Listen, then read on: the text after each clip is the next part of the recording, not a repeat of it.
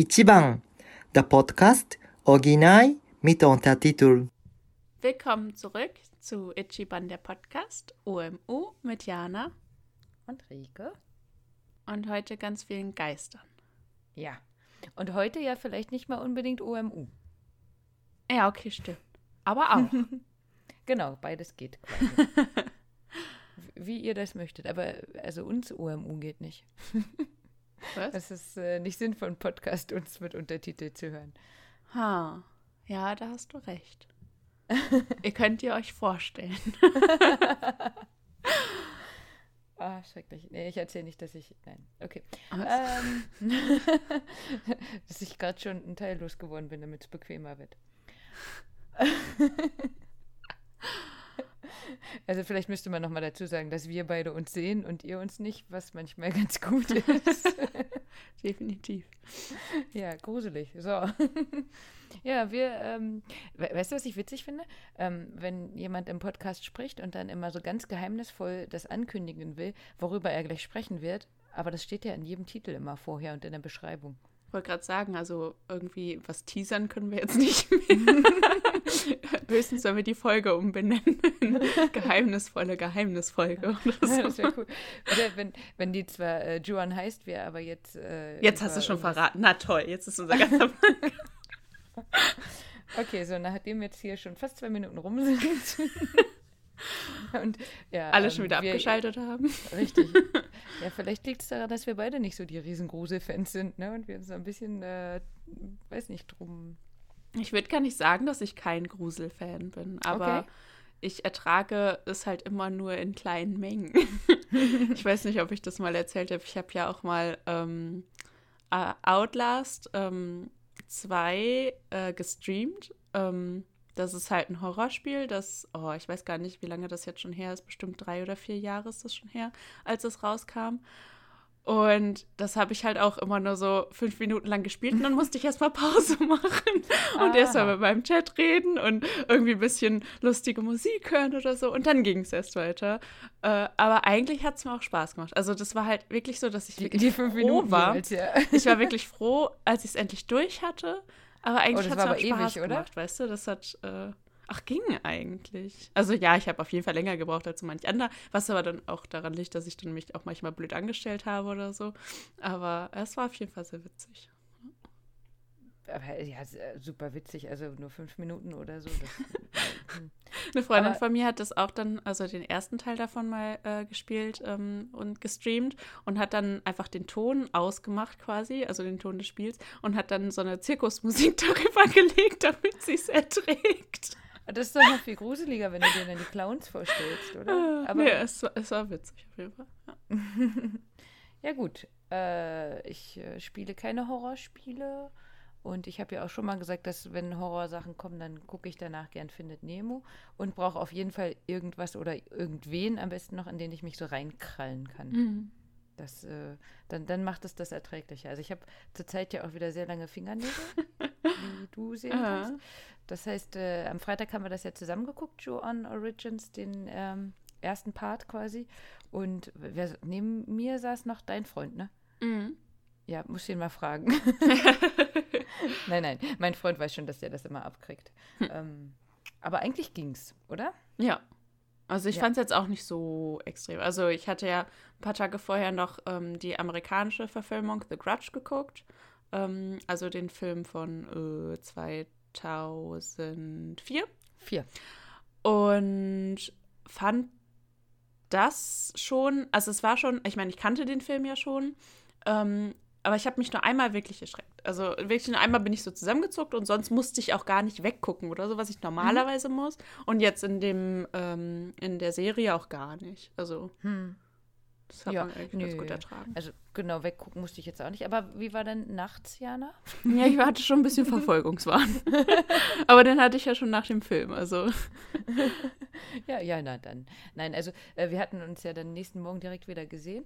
Und da hattest du das ja schon erzählt, deswegen ja. war das jetzt auch gemein, dass ich nachgefragt habe. äh, ich habe auch dazu gesagt, dass äh, ich das auch gehabt hätte, wenn wir halt nicht danach Kurt Krömer geguckt hätten. Mm, ja. Na, also diesmal nicht Findet Nemo, sondern Kurt Krömer auch äh, super Empfehlung, falls jemand den nicht kennt. Äh, ich würde euch das auch nochmal vorstellen, das ist aber kein äh, Japanisch. das stimmt.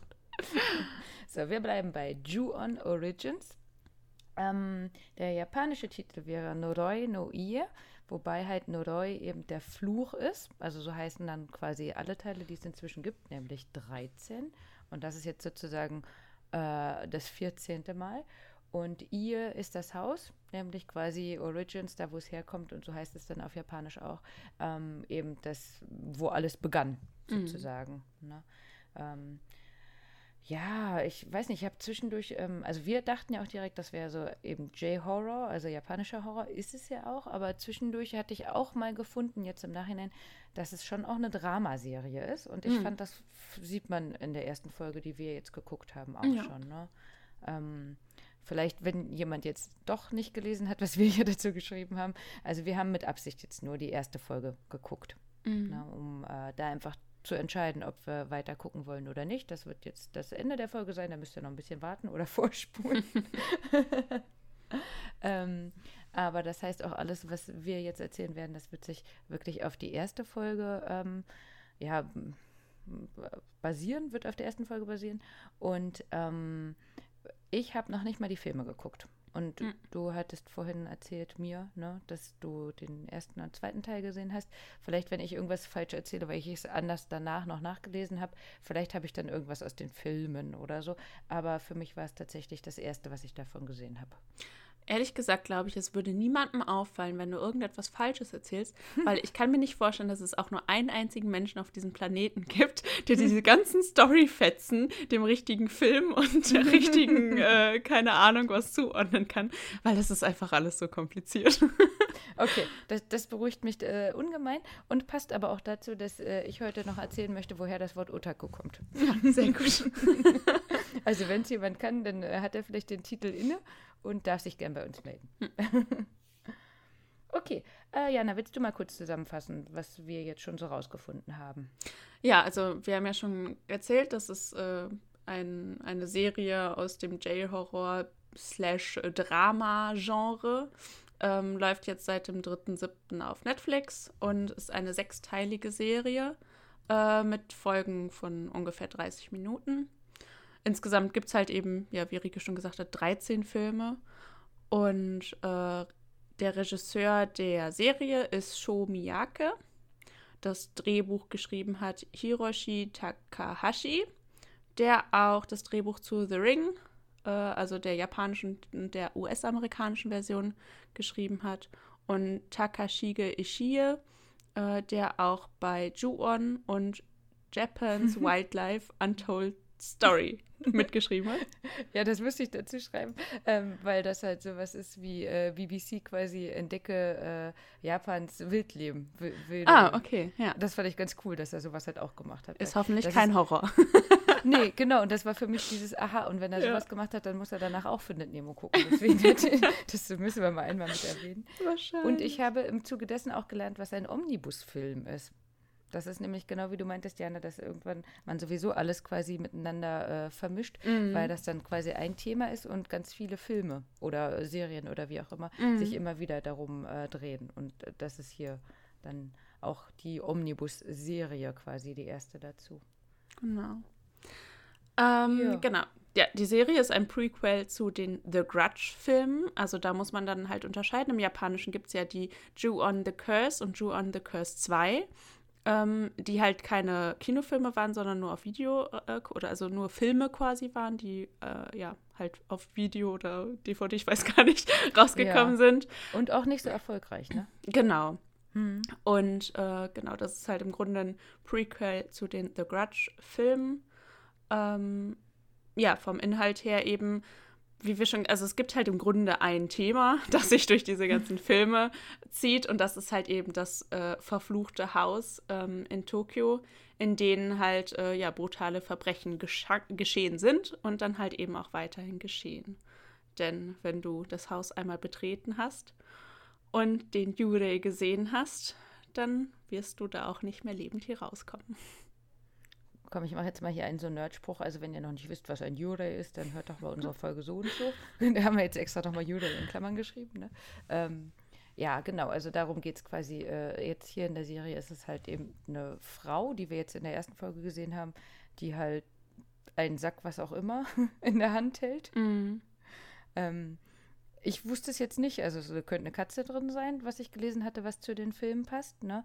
Äh, eine tote Katze, aber es könnte auch ein Baby sein. Ja, ich gehe davon aus, dass es ein ungeborenes Baby ist oder also mhm. oder ein äh, zu früh geborenes oder das getötete Baby, also wie auch immer, ne? Das, ähm, ja. Genau, aber jetzt durch die Serie, durch die erste Folge kam es nicht Noch her, raus, ja, genau, das sind ja. quasi erstmal Vermutungen. Ja, generell spielt ähm, die Serie jetzt in den äh, 1988, 89. Ähm, und soweit wie ich jetzt schon gelesen habe, gehört wohl anscheinend die zweite Folge auch noch dazu. Und die dritte, vierte, fünfte, sechste sind aber ähm, später. Mhm. Ähm, was für uns vielleicht gleich nochmal eine Idee ist, wenn wir dann überlegen, ob wir noch weiter gucken oder nicht. Ähm, dass entweder die Geschichten quasi noch weitergehen oder ob dann nochmal eine neue Entwicklung kommt oder noch mehr dazu kommt oder vielleicht die sechste Folge dann gar nichts mehr mit der ersten zu tun hat Ja. oder sowas. Genau, Mhm. zum Verständnis kann man, glaube ich, nochmal grob zusammenfassen, dass eigentlich alle The Grudge oder You-On-Filme immer mehrere Handlungsstränge haben und ähm, dann auch teilweise halt sehr in den Zeiten springen. Also das zieht sich auch. Also genauso wie es halt im Grunde immer die gleiche Story ist, zieht sich auch dieser Erzählstil eben durch die Filme, dass es halt immer sehr sprunghaft ist und so. Ähm, deswegen weiß ich auch noch ganz genau, ich habe halt irgendwie ähm, eine japanische Version von einem der Filme zu Hause gehabt. Also ich, ich glaube, dass es You on the Curse 2 war oder You on the Grudge 2. Ich weiß auf jeden Fall, dass es ein zweiter Teil war, was ja dann erstmal sowieso schon blöd ist, wenn man den zuerst guckt. Aber äh, ich weiß auch noch, dass ich quasi nichts verstanden habe, weil ständig halt eben diese Zeitsprünge da waren und die war, wurden halt im Grunde nur, ich glaube, mit japanischen Schriftzeichen halt angegeben. Aber die ich ja offensichtlich nicht lesen kann und deswegen habe ich natürlich auch nie verstanden, dass das jetzt Zeitsprünge sind. Und äh, das ist halt einfach super verwirrend und äh, ich glaube, da muss man echt viel Zeit mitbringen, ähm, um sich irgendwie ja wirklich ein Bild darüber zu machen, wo jetzt genau was spielt und wer jetzt mit wem genau zu tun hat, wenn man wirklich diese ganze Story äh, ja mit allen Zusammenhängen begreifen will. Hm. Oder vielleicht ist es auch darauf angelegt, das dann mindestens zweimal zu gucken. Ja. Ne? Weil man auch dann ja nochmal Sachen sieht, die man vielleicht beim ersten Mal nicht sieht. Ja. Ähm, ja, dadurch, dass ich es äh, nicht gesehen habe, kann ich nichts sagen, aber vielleicht könnten wir einfach mal allgemein sagen, falls es auch je- jemand Geister. also, du hast das auch gehört, oder? Oh Gott, ich habe Ähm, nichts gehört. What? ähm, ja, ähm, falls es anderen vielleicht auch so geht, also generell sind äh, japanische Datums, Datenangaben, Datumsangaben, so, ähm, quasi genau umgedreht zu unseren. Das heißt, erst kommt das Jahr, dann kommt das Monat und dann kommt äh, der Tag. Vielleicht würde das schon mal helfen. Und äh, Monat und Tag, die sehen fast gleich aus, sehen so beide aus wie so ein bisschen wie ein Fenster quasi. Und äh, der Monat hat nochmal so ein Häkchen unten dran und der Tag äh, ist dann eher ja, ein Fenster. Ich kann nicht gut beschreiben, aber vielleicht hilft das ein bisschen. Ähm, das zweite wäre aber auch nochmal, dass äh, die japanische Zeitrechnung quasi ähm, ja auch anders geschrieben wird. Inzwischen machen sie es natürlich häufig äh, westlicher, aber immer wenn halt eben ein neuer äh, Kaiser kommt, dann wird das in der Kaiserzeit sozusagen berechnet. Also jetzt sind wir in Reiwa 1 zum Beispiel, weil ja Mhm. dieses Jahr der äh, Kaiser kam im Mai. Vielleicht war das dann auch so eine Angabe einfach. ne? Ja, was auch immer, es waren einfach japanische Schriftzeichen. Vielleicht stand da auch was ganz anderes. Ja, kann auch sein. Also es war halt nur auf jeden Fall immer vor dann so einer neuen Szene, dass dann irgendwie was eingeblendet wurde und was dann da stand, keine Ahnung. Hätte mich auch beleidigen können, ich hätte es nicht gemerkt. Oder, oder vielleicht stand halt sowas wie, äh, wenn, wenn du das jetzt liest, dann wird Bist du doof. deine Freundin, mit der auch das, mit der du podcastest, wird äh, beim Podcasten von Geistern heimgesucht. Oh, was ist das eigentlich hinter dir, Rike? Ich äh, drehe mich nicht um. so, aber, also ich habe mal versucht, hier drei äh, Handlungsstränge jetzt von dem ersten Joe-On-Serien Origins Teil rauszufinden. das erste war, dass der Ermittler äh, Yasue Oja Odajima ähm, an übernatürlichen Dingen forscht. Mhm. Der untersucht diese und hat dafür sogar eine TV-Sendung, die in der Mit äh, Mitternacht immer ausgestrahlt wird und die er sich witzigerweise auch selber nochmal anschaut. Ne? Damit fing es ja, glaube ich, an. Und in dieser Sendung hat er die Schauspielerin Haruka Honjo, Honjo getroffen. Und sie hat halt erzählt, dass sie Geräusche hört. Und während er sich dieses quasi nochmal anguckt, ähm, hat er aber auch von seiner Frau eine Kassette mitgebracht. Daran sieht man dann nochmal, er guckt sich das Video an und das ist auf Kassette 1988, ne? Ähm, wo dann auch Schritte zu hören sind. Und irgendwie, wir konnten es auch nicht rausfinden, was das zweite sein soll. Ein Stöhnen, ein Weinen. Ja, also ähm, in den Filmen gibt es ja immer dieses signifikante Geräusch. Äh, das man schwer nachmachen kann, aber halt so ein Rascheln, nee, nee, kein Rascheln. Es ist halt irgendwie so ein ganz kehliges Geräusch halt eben, was man, was man auch einfach irgendwie komisch nachmachen könnte. Ähm, ich jetzt aber nicht probieren will, aber ja, so ein gruseliges Stöhnen, hm. ja, irgendwo ganz tief aus der Kehle. ja, ja, okay.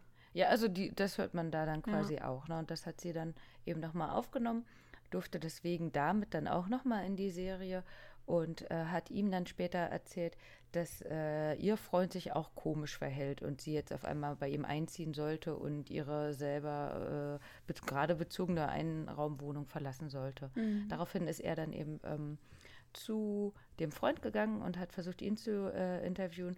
Und er hat halt gesagt, er sieht oder hört, äh, also sieht Dinge, hört Geräusche, seitdem er in einem äh, bestimmten Haus war. Dieses Haus. Genau. Willst du weitermachen, Jana? Mhm. Dann gibt es noch den ähm, Erzählstrang von der Highschool-Schülerin Kiyomi Kawai. Ähm, die zieht halt mit ihrer Mutter in die, in die Stadt, also ganz neu. Äh, man weiß nicht so genau, warum die Mutter und die, äh, ihre Tochter eben allein ist. Also die Mutter ist halt eben alleinerziehend. Es werden so ein paar Andeutungen gemacht. Also auf der einen Seite hätte man jetzt ähm, das Gefühl, dass sie eine Affäre mit ihrem Vater oder mit einem Lehrer gehabt hätte, mhm. äh, beziehungsweise halt eben die Mutter ähm, da, also die Mutter erzählt halt, es sei ihre Schuld, aber als die äh, Mutter und die Kiyomi ähm, alleine sind, da gibt die Mutter ihr ganz deutlich die Schuld. Also es ist kein, äh, ja, kein einfaches Verhältnis zwischen den beiden. Und die Kiyomi wird von zwei Mitschülerinnen eingeladen, um ihr ein Katzenhaus zu zeigen. Auf dem Weg dahin treffen sie noch einen Freund und dann laufen sie halt eben zu diesem Haus, das halt offensichtlich irgendwie verlassen ist und auch abgeschlossen ist. Und ähm, sie gehen dann da rein. Was ganz interessant ist, ist, dass an einer Seite noch so ein Schirm steht, den man vorher gesehen hat, als der ähm, Freund von der Haruka sich das Haus eben angeguckt hat, das er kaufen wollte. Den lässt er da und den sieht man dann eben wieder, sodass man dann halt weiß, okay, das ist dieses äh, verfluchte Haus. Und da passiert dann etwas, was aber in der ersten Folge noch nicht wirklich ähm, genau gezeigt wird. Auf jeden Fall merkt man, dass da auch nicht alles stimmt mit diesen zwei Mitschülerinnen und dem Freund, äh, die zusammen mit der ähm, Kiyomi dorthin gegangen sind. Mhm. Also das letzte dann ist eben diese Überraschung, mhm. ne, die gerufen wird, die offensichtlich nicht positiv gemeint ja. ist.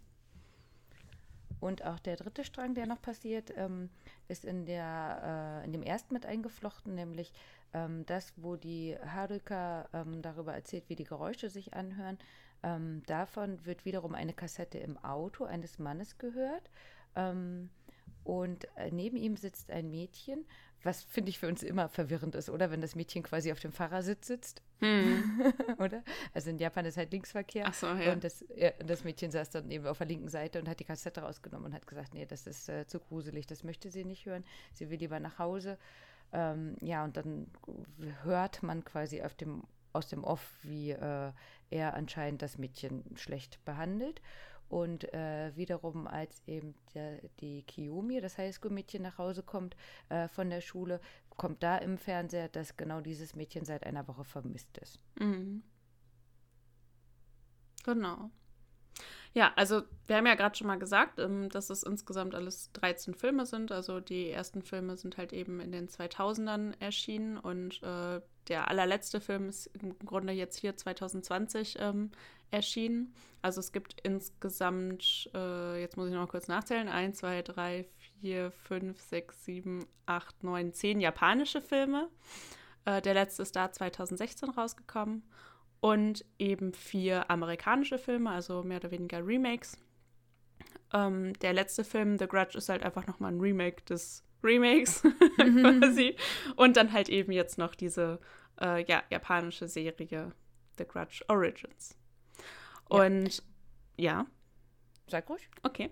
Ähm, ja, es bringt eigentlich nichts, irgendwie nochmal die Handlungsstränge der ganzen Filme irgendwie ähm, ja, zu beschreiben, weil ich ja schon gesagt habe, es ist alles irgendwie so super wir und ähm, ver, ja, verwoben und das ist halt mit diesen ganzen Handlungssträngen und so ist halt äh, ja einfach sehr unübersichtlich. Deswegen äh, würde ich persönlich einfach empfehlen, ähm, die amerikanischen Versionen einmal zu gucken, also The Grudge, der Fluch und The Grudge 2. Oder halt eben äh, einfach das 2020er Remake, das habe ich selber auch noch nicht gesehen, weil man da dann schon im Grunde so ein bisschen ja, ein Gefühl für die Story bekommt, also worum geht es eigentlich, weil die amerikanischen Filme vom Erzählstil halt ein bisschen westlicher sind, äh, mhm. leichter zu verstehen und ich glaube, wenn man die gesehen hat, fällt es einem auch schwer, äh, fällt einem leichter, halt die japanischen Filme zu verstehen, wenn man die gucken möchte. Mhm. Das fand ich auch interessant. Also da hatte ich gelesen, dass dann wirklich ähm, Leute zu Rate gezogen worden sind, die halt gesagt haben, so wir müssen das auf jeden Fall westlicher machen, dass das verstanden wird. Ne? Ja, also sie haben halt einfach ein paar Handlungsstränge auch weggelassen. Quasi. Und das spielt aber trotzdem in Tokio, wenn ich das richtig ja. gelesen habe. Mhm. Aber mhm, teilweise halt eben auch in äh, Amerika, also die ah. späteren Filme. Also okay. The Grudge 2 und so. Mhm. Ähm, ja, also wie du schon gesagt hast, dass das nochmal ein Remake von einem Remake ist und auch jetzt äh, mit der Serie. Ähm, ich glaube, das war halt schon, dass man gemerkt hat, äh, J-Horror boomt, wenn man das an die westliche Welt quasi äh, angleicht. Und deswegen ist da so viel gemacht worden. Ne? Also ähm, auch die Filme waren ja, wie wir vorhin schon gesagt haben, wenn die nur auf äh, Video rauskamen, in Japan halt gar nicht so erfolgreich. Ähm, aber in Amerika, dadurch, dass die ja dann im Kino waren, haben die super viel eingebracht, also Kassenschlagermäßig, obwohl, obwohl die gar nicht so gut bewertet sind. Genau, das wollte ich auch gerade sagen. Also bewertet, wirklich gut bewertet wurde eigentlich gar keiner dieser ähm, amerikanischen Adaptionen der japanischen Filme.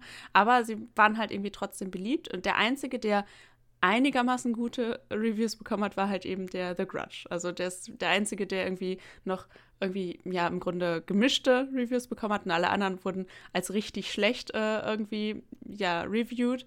Da gab es irgendwie einen Film, der heißt ähm, One Missed Call. Den kenne ich auch gar nicht. Und der hat sogar den äh, Moldy Tomato Award von den Rotten mm. Tomatoes bekommen. Also der wurde wirklich als ganz, ganz schlecht äh, betitelt. Es wurde wohl auch irgendwann mal announced, dass es noch The Grudge 4 und irgendwie zum Beispiel von The Ring noch eine 3D-Version geben äh, sollte.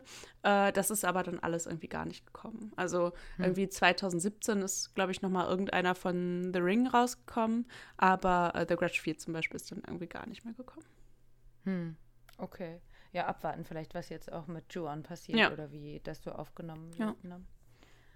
So, also, meine Idee war ja, dann sind wir jetzt fertig und wir belassen das dabei. ähm, aber dadurch, dass ich ja äh, weiterhin so einen innerlichen äh, monkigen Zwang habe, mir ganz viele Sachen durchzulesen, erst recht, wenn ich die Sachen nicht kenne, wie The Grudge, und dann aber denke ich, soll euch jetzt hier was erzählen, ähm, habe ich natürlich auch ein paar japanische Seiten nochmal durchgeguckt, was da so geschrieben worden ist und äh, hatte das mit meiner Fantasie natürlich auch schon wieder vergessen. Ganz am Beginn hatten die ja geschrieben, John basiert auf wahren Begebenheiten, die sich allesamt in einem Haus ereigneten. Mhm. Was ja vor jedem guten Horrorfilm steht, ne? Diese Geschichte basiert auf wahren Ereignissen. Das ist Richtig. ja irgendwie so ein Klassiker. Deswegen wusste ich das auch gar nicht mehr. Ne? Ich habe dann gestern halt echt extra nochmal ähm, dahin gespult, um das abzuschreiben. Ne? Doch die tatsächlichen mhm. Vorfälle waren weitaus beängstigender als die Filme. Ähm, hatte mir halt auch überhaupt gar nichts dabei gedacht, hatte das dann aber wirklich nochmal gelesen und ähm, habe dann äh, Satoshi auch nochmal gefragt. Und ähm, anscheinend ist es wirklich so. Mhm. Ähm, und damit haben die dann auch vollkommen recht. Also die tatsächlichen Vorfälle sind wirklich beängstigender ähm, als das, was jetzt gezeigt worden ist.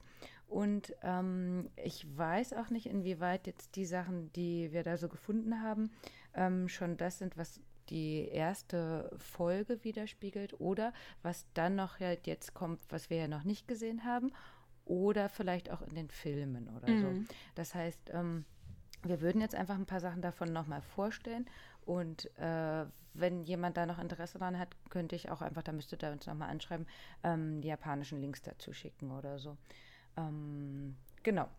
dazu nochmal vielleicht der Hintergrund überhaupt. Ich hatte ja vorhin nochmal äh, betonen wollen, dass es halt äh, in den 1988er, 89er Jahren spielt, ähm, was halt jetzt zu diesen Fällen äh, für die Hintergründe auch ganz wichtig ist, ähm, dass man das nochmal ein bisschen versteht. Also wir hatten, als wir über Terrace House gesprochen haben und äh, als die Reva-Zeit eben begonnen hat, ähm, hatten wir auch schon mal ein bisschen zusammengefasst, wie das so war mit den ähm, Kaisern und was das für die Japaner so bedeutet hatte.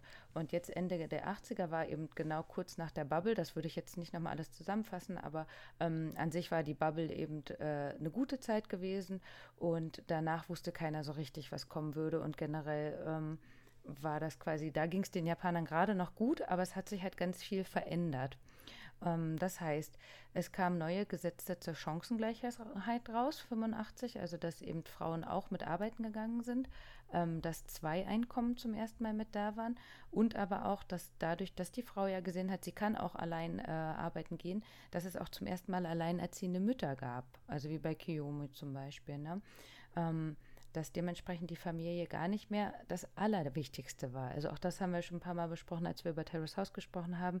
Zurzeit ist es wieder so, dass die Japanerinnen sich wünschen würden, nur äh, arbeiten zu gehen, bis sie halt ein Kind bekommen haben und dann wieder nicht mehr arbeiten zu müssen. Ähm, und in der Zeit war es aber, weil es ja auch neu war, so dieses, nee, ich möchte das jetzt quasi, ich möchte das ausprobieren, ich möchte für mich alleine äh, arbeiten und das alleine mit meiner Tochter so oder Sohn schaffen. Ähm, aber auch bei den Familien, wo Mutter und Vater quasi da waren, ähm, die haben sich weniger stark auf die Familie selber als Kernfamilie konzentriert, sondern haben auch wirklich mal das Geld genossen. Das heißt, äh, das klingt jetzt voll blöd, aber das sind nicht meine Worte, das habe ich so gelesen, dass der Mann sich dann auch mal eine äh, Affäre geleistet hat. ähm, und dass dann dementsprechend die Kinder ähm, im Laissez-faire-Stil erzogen worden sind, also dass äh, die quasi machen konnten, was sie wollten und da eben nicht mehr groß reglementiert worden ist. Dementsprechend sind sie vernachlässigt worden. Es gab zum ersten Mal, sowohl seit, ne, so wurde das geschrieben, auch wieder vermehrt häuslich, häuflich, häusliche Gewalt und eben auch gehäuft Kindesentführungen. Und das finde ich passt jetzt, wenn man das schon mal so ähm, weiß, passt das schon gut zu den Sachen, die man jetzt da in der Folge auch gelesen hat. Ne? Ähm, das, was äh, so, ähm, ja, eigentlich sind also sie sind beide, ich, wir machen mal so, ich stelle mal zwei vor von den Sachen, die wir gefunden haben, ähm, die ich beide hart fand und bei dem Rest können wir mal gucken, ob wir da den, das noch erzählen oder den Link rausgeben. Ähm, Im November 1988 ähm, wurde Junko Furuta ähm, entführt, würde ich mal sagen. Wenn man Junko Furuta ähm, googelt, kommt da auch ein bisschen was auf den deutschen Seiten. Ähm, die japanischen Seiten sind viel ausführlicher und dementsprechend viel krasser. Ähm, die Kurzzusammenfassung wäre halt eben, ein Junge hat äh, das Mädchen, was auf dem Fahrrad war, ähm, geschubst hat sie liegen lassen und der andere Junge, das war so äh, besprochen, hat sie quasi aufgehoben und hat gesagt, hier, äh, ich äh, helfe dir und ich nehme dich mit, sozusagen hat sie mit nach Hause genommen. Das Mädchen war natürlich dankbar. Die kannten sich alle aus der Schule, auch der andere Junge und da waren dann später noch zwei Junge, Jungs dabei, die kannten sich alle, nur dass äh, die Jungs äh, Schulabbrücher waren und sie war da noch auf der Schule. Ähm, irgendwie war es den Leuten dabei wichtig zu sagen, dass das alles äh, im Vergleich jetzt zu dem, was wir bei Juan gesehen hatten, ähm, eher halt äh, eine Gruppe war, die ähm, ja, vielleicht nicht ganz zur obersten Schicht hm. gehört, weil teilweise wurde ihr auch die Mitschuld gegeben. Ähm, gut, also sie wurde quasi mit nach Hause genommen zu einem anderen Jungen, der eben genau in so einer nicht behüteten Familie aufgewachsen ist, denn sie haben das Mädchen oben bei dem Jungen ins, ins Zimmer gebracht und ähm, haben sie da, man kann es sich wahrscheinlich schon vorstellen, halt äh, vergewaltigt, was aber ich glaube, äh, da ja nur der Anfang quasi war. Ähm, denn die haben sich quasi äh, alles einfallen lassen, was wir uns nicht vorstellen können. Also ich weiß jetzt auch nicht, inwieweit ich da ins Detail gehen soll, aber äh, ich war hm, richtig so verstört, als ich ja, ne, es äh, gelesen habe. Denn ähm, das Ganze ging 44 Tage. Sie haben ihr immer wieder gedroht, äh, die Jungs auch selber, dass die zur Yakuza gehören. Das haben die dann auch ähm, gesagt. Sie hatte einmal versucht zu fliehen und konnte ihre Eltern anrufen. Ähm, da haben sie sie aber dann gezwungen ähm, zu sagen, dass sie äh, ja freiwillig abgehauen ist, soll sie denen sagen, und sie würde sich schon melden, wenn sie zurückkommen. Also da haben sie ihr auch mit den Yakuza gedroht und äh, sie konnte auch einmal nach unten gehen und hatte die Eltern von dem einen Jungen gesehen. Und auch den Eltern haben sie mit den Yakuza gedroht. Also auch die Eltern haben nichts gemacht, weil äh, die Jungs eben alle irgendwie was mit den Yakuza zu tun hatten.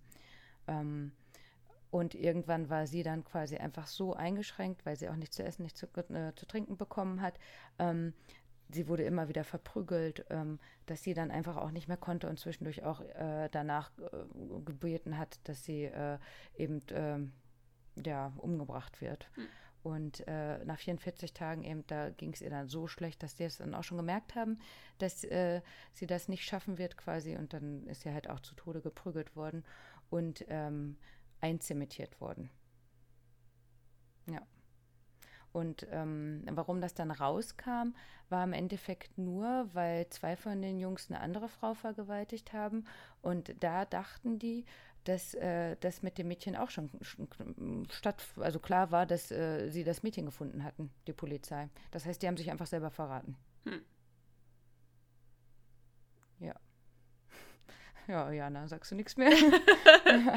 also das, das denke ich, das wird so ein bisschen die Geschichte halt eben von der Hiomi jetzt sein. Mhm.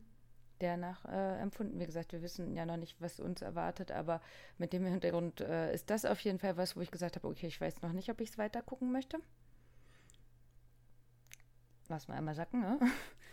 Und äh, das zweite, das ist der Fall von Miyazaki Tsutomu ähm, sehr bekannt gewesen in Japan. Also der erste Fall auch, ne? Ähm, aber der war noch mal ein bisschen heftiger, ähm, weil er halt vier kleine Mädchen entführt hat. Ähm, die waren zwischen vier und sieben Jahre alt. Er hat sie halt erst getötet, dann sexuell missbraucht. Teilweise zwei von denen hat er gegessen. Er hat sie verbrannt, hat äh, deren Familien sehr häufig kontaktiert. Also auch wenn sie nicht rangegangen sind, hat er bis zu 20 Minuten lang klingeln lassen, hat den Postkarten geschickt und hat auch teilweise von äh, die menschlichen Überreste, die er vorher verbrannt hatte, ähm, denen quasi hingeschickt. Und er ist sozusagen in flagranti äh, erwischt worden, als er auch gerade versucht hat, ein Mädchen quasi ähm, zu missbrauchen. Ähm, er hat dann erst lebenslänglich bekommen in der Forensik. Und äh, das ist aber dann nochmal revidiert worden, weil halt die Psychologen gesagt haben, dass er sich schon seiner Schuld bewusst ist und äh, damit äh, quasi die Therapie nichts bringen würde. Und dementsprechend ist er dann doch zum Tode verurteilt worden. Und ähm, in Japan ist das halt so, dass man vorher nicht weiß, wann das geschehen wird, sondern man sitzt dann neben dem Todestrakt und wartet und auch die Familie weiß es nicht und derjenige erfährt das erst an dem Tag selber. Das war dann halt 2008 und ähm, die, also er selber hat es dann erfahren und die Familie selber, die erfahren das, glaube ich, drei Monate danach dann auch mhm. erst. Und äh, der Vater von ihm hatte sich auch vorher schon umgebracht, der konnte das nicht wahrhaben. Und die Mutter, glaube ich, wollte die menschlichen Überreste auch nicht haben. Mhm. Ja. Und ähm, das hat in Japan eine richtig große Welle geschlagen. Ähm, zum einen, weil äh, das das erste Mal war, ne, die, also nur Kinder, die vermisst werden, das ist ja schon immer ein mhm. heikles Thema. Ne? Und erst recht, wenn es mehr als eins ist, ähm, in einer Stadt wie Tokio, also so wie man es jetzt bei Juan auch gesehen hatte.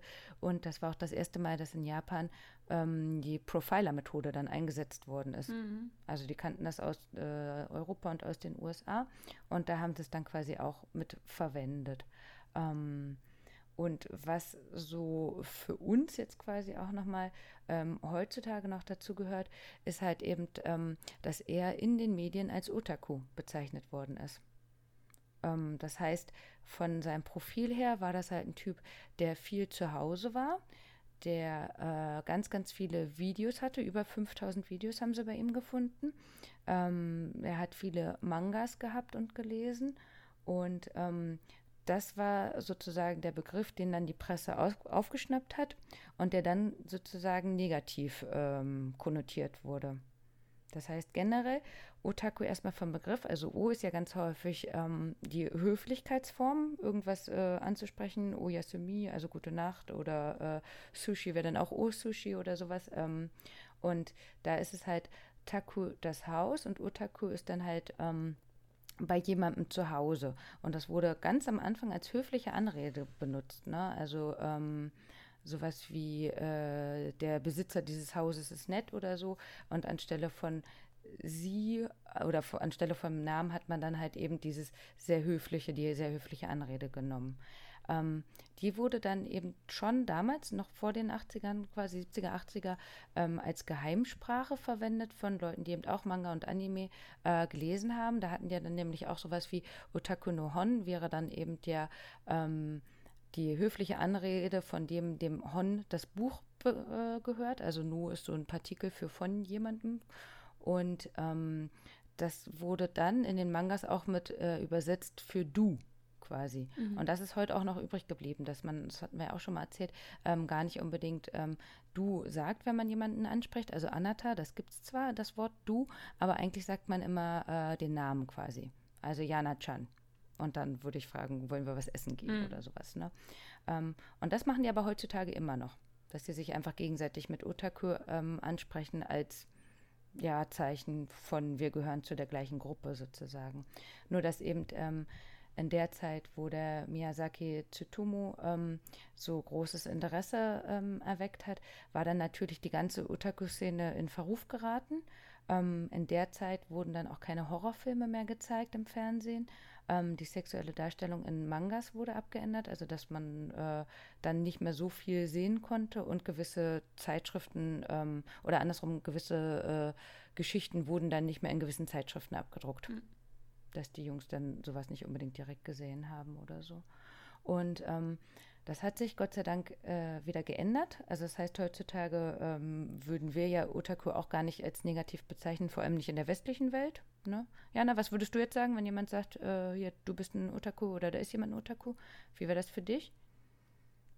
Hätte ich jetzt nicht so viel mit zu tun, glaube ich. Also ich habe diese Bezeichnung irgendwie schon mal gelesen, aber noch nie auf mich oder jemanden bezogen irgendwie, hm. deswegen. Weiß ja. Okay, also generell ähm, heutzutage gerade in der westlichen Welt ähm, wäre das auch dann jemand, der viele äh, Mangas quasi mm. liest ne, ja. oder Animes guckt oder so. Ähm, bisschen wie so Nerd mm. oder Freak oder so. Wobei ich finde, Freak ist auch schon negativ. ne? Nerd, je nachdem, wie man es halt sehen Fan. will. Ne? Also, ja, genau. Und das wäre es jetzt das, was es heutzutage wäre, also auch in Japan. Ähm, es war dann ab den 90ern eher Richtung ähm, Jugendkultur, also alles, was äh, dazu gehört, was man äh, gut finden könnte, wie du gesagt hast, als Fan. Ähm, vielleicht dann noch mal ein bisschen mehr als Maniac, aber davon gäbe es ja in Japan auch viele, wenn man zum Beispiel dann denkt, ähm, an die Züge, die da gerne mal angeschaut werden, wenn die einfahren ne, und sich da Leute mit beschäftigen. Also auch da könnte man Otakö sagen. Hm. Ja, genau. Ich äh, würde es jetzt hier mal, dass wir zumindest bei der Folge quasi dabei bleiben. Aber wie gesagt, da waren noch zwei weitere Fälle, ähm, die ich jetzt schon gelesen hatte, die halt äh, genauso einschüchternd auf jeden Fall mhm. waren. Ja. Wie war das jetzt, Jana? Das, du warst ja so ein bisschen unvorbereitet. äh, ich habe sofort daran gedacht, oh, ich muss noch eine Triggerwarnung aufnehmen und die vor die Folge setzen. Oh. ja, äh, wenn was jetzt, ich meine, es war jetzt keine sehr bildliche Darstellung, aber ähm, schon ein Thema. Ähm, ja, ich meine, es, ähm, die, also viele Horrorfilme basieren ja nun mal auf wahren äh, Verbrechen und so, ne? Und äh, ich höre ja viele True Crime Podcasts und da gibt es auch ähnlich äh, brutale Darstellungen von äh, Gewalt und Gewalt an Menschen, Gewalt an Frauen, auch Gewalt an Kindern. Äh, deswegen bin ich ja grundsätzlich solche Dinge, also kann ich solche Dinge verarbeiten, sag ich mal so. Aber in unserem Podcast war es noch nicht so brutal wie heute. ja, sorry. Ja, alles okay, gut. wir machen eine Triggerwarnung. Ach, alles gut. Ähm, ja. Wie gesagt, also ich wusste auch gar nicht, was mich erwartet, ne, mhm. ne, weil ähm, so, äh, ich greife jetzt schon mal voraus, also zusammengefasst zu der Serie, ne? Ähm, fand ich eben, wie wir vorhin schon gesagt haben, es war nicht so horrorlastig, wie ich gedacht hätte. Und ich fand eher, und das vor allem jetzt nochmal mit dem Hintergrund der Geschichten, ähm, das, was angedeutet wird, wie die Menschen untereinander mhm. sind, fand ich jetzt schlimmer als den Uray, ehrlich gesagt. Ja. Denn ähm, der Freund von der ähm, Schauspielerin hat ihn ja jetzt einmal gesehen und man hat ein bisschen das Tacken gehört. Ne? Genau. Aber das, was vermeintlich die Mädchen dem Mädchen antun werden und was dem kleinen Mädchen passiert ist, fand ich bisher jetzt viel schlimmer. Ja, genau.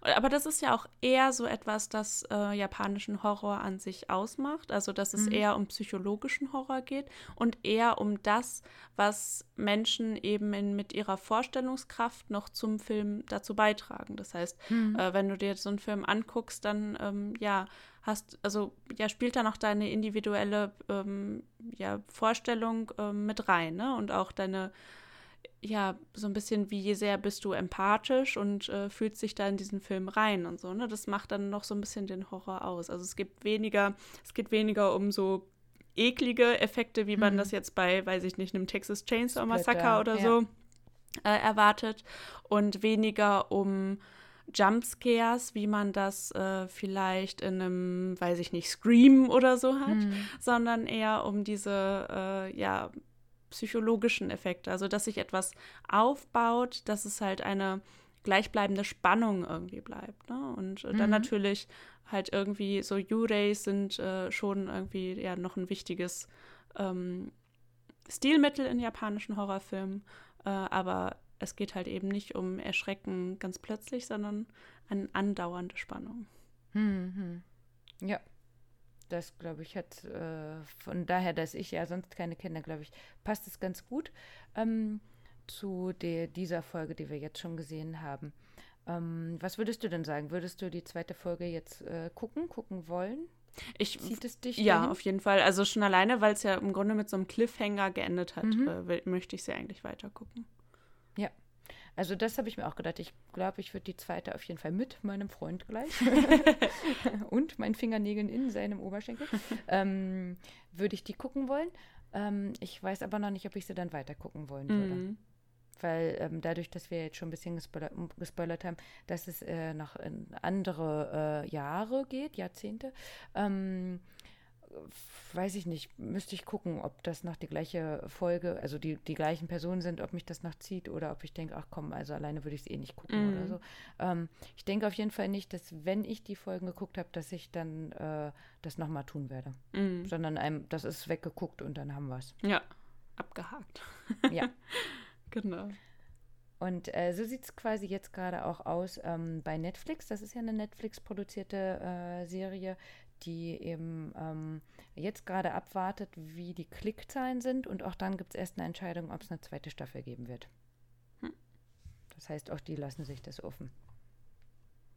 Was würdest du denn geben, Jana, bisher?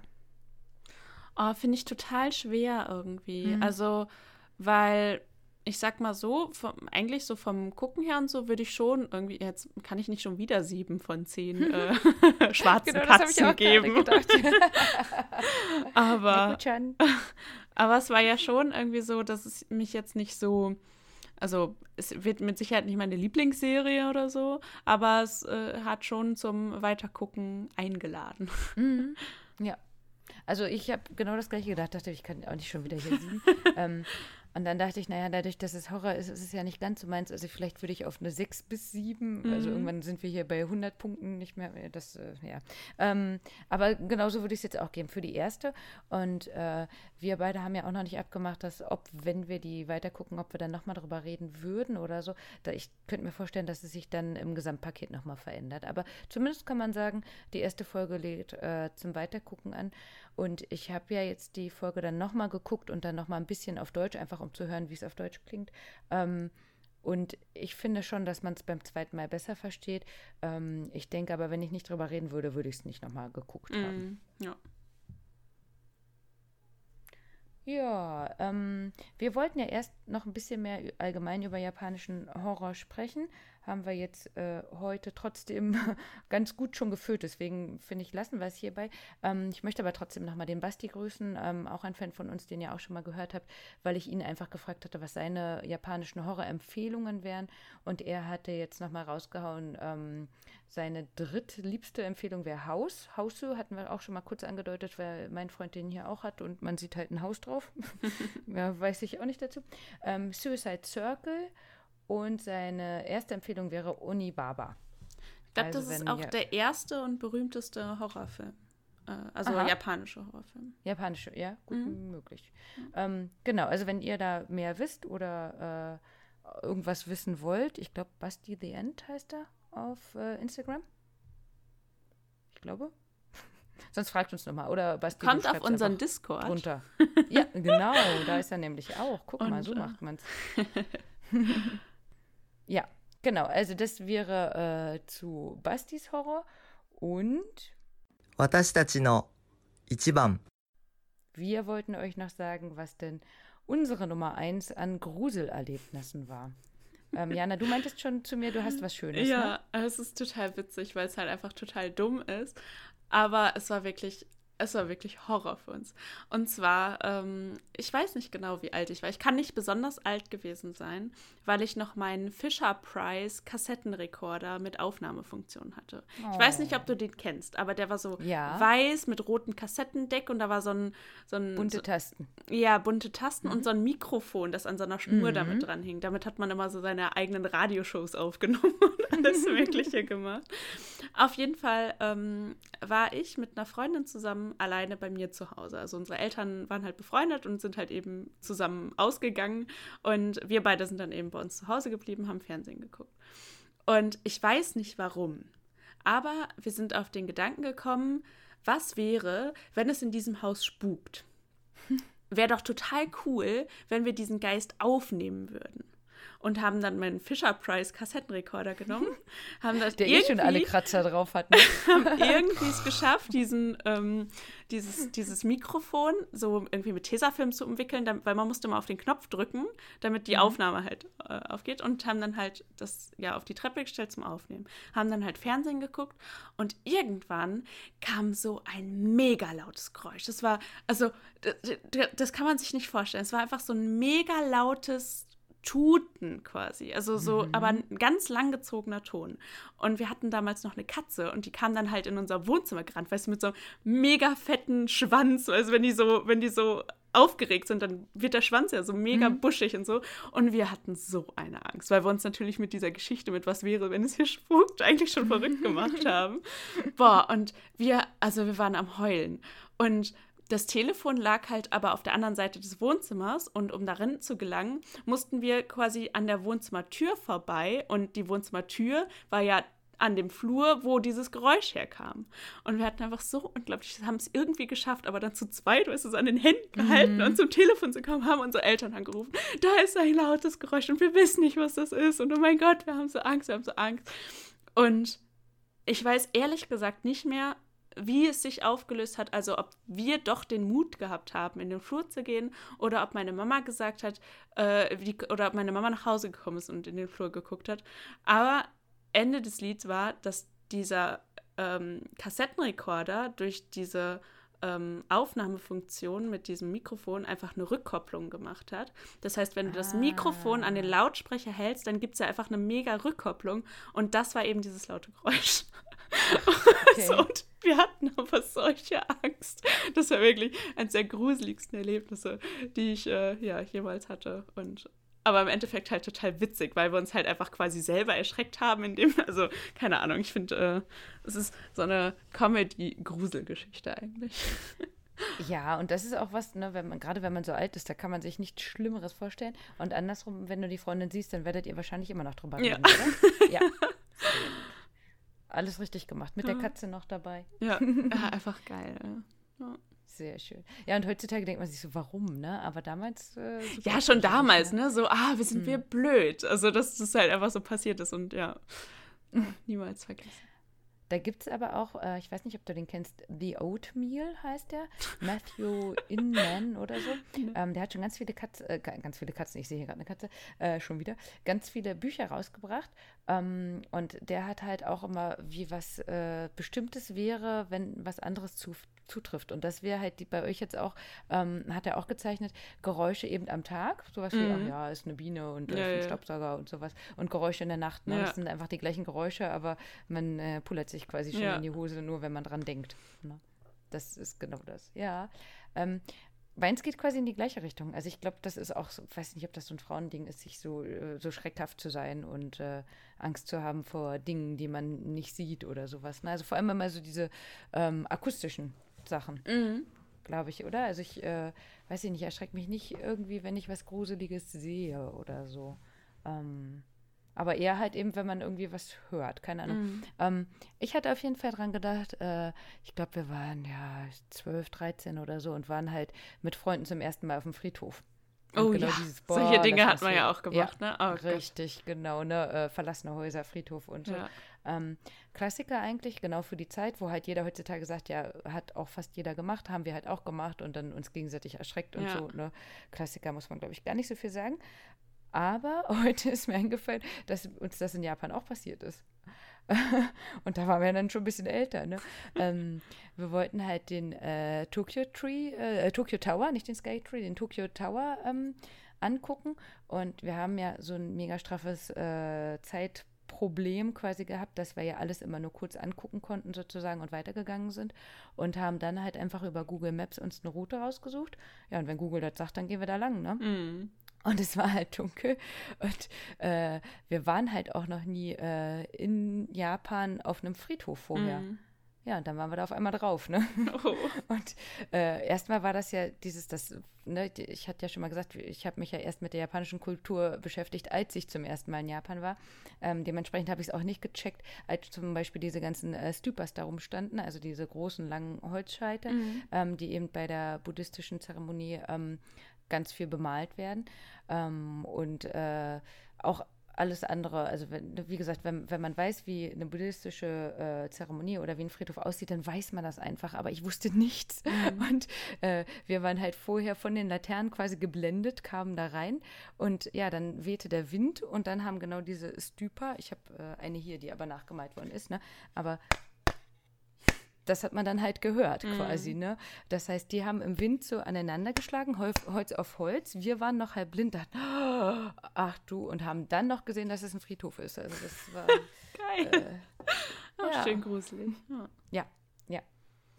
Ach, Aber also ich habe, äh, heute bin ich noch die Fotos durchgegangen, weil ich äh, dem Satoshi was davon zeigen wollte. Und da ist mir das halt erst wieder eingefallen. Und äh, das Foto danach, nachdem wir beim äh, Tokyo Tower waren, war dann Cinnabon. Also diese ultra leckeren äh, Cinnamon-Röllchen quasi, ne? Die, wie heißt die? Zimtschenkel. Zimtschnecken. Genau. Das heißt, es war ein schöner Abend. es, er ist gut ausgegangen für uns. Gott sei Dank. Guck mal, das Ja. war jetzt mein äh, Findet Nemo Essensgeschichte am Ende. Wir können aufhören. Ja, wir hoffen, äh, wir haben euch nicht zu sehr erschreckt. Ähm, ja, wäre doch cool, wenn ihr irgendwie auch Bock habt, in die Serie reinzugucken und dann vielleicht irgendwie mal nochmal eure Meinung oder vielleicht auch eure Gruselstories ja, bitte Gruselgeschichten erzählen. Äh, uns zukommen lasst. Ja, oh, komm, wir machen, wenn, wenn wir, weiß ich nicht, mindestens drei bekommen oder so, egal was das nächste, nee, können wir nicht sagen, egal was das nächste Thema ist, aber wenn es passend ist, dann lesen wir die nochmal vor. Ja, mit, irgendwie kriegen nicht, wir das hin. weißem Rauschen oder Ahnung. Dann Genau. sprechen die ein oder so. Es gibt cool. übrigens auch ähm, auf Spotify, ich weiß nicht, ob wir da schon mal drüber geredet haben, einen Podcast, der japanische Gruselgeschichten nacherzählt auf Mhm. Englisch. Ähm, Ach, auf Englisch? Ich Ja, äh, kenne genau. auf Deutsch vorgelesen quasi. äh, ich Ähm, guck mal kurz für euch nach, wie der heißt.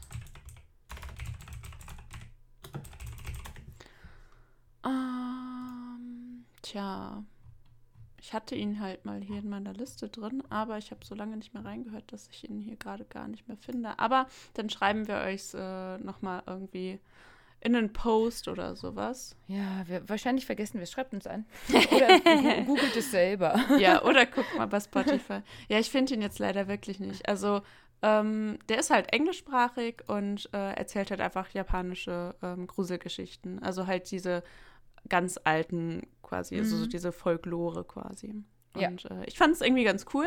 Ähm, ich höre halt einfach Podcasts meistens auf dem Weg zur Arbeit und äh, da sind Gruselstories nicht so gut, wenn ich auf verlassene Wege laufe.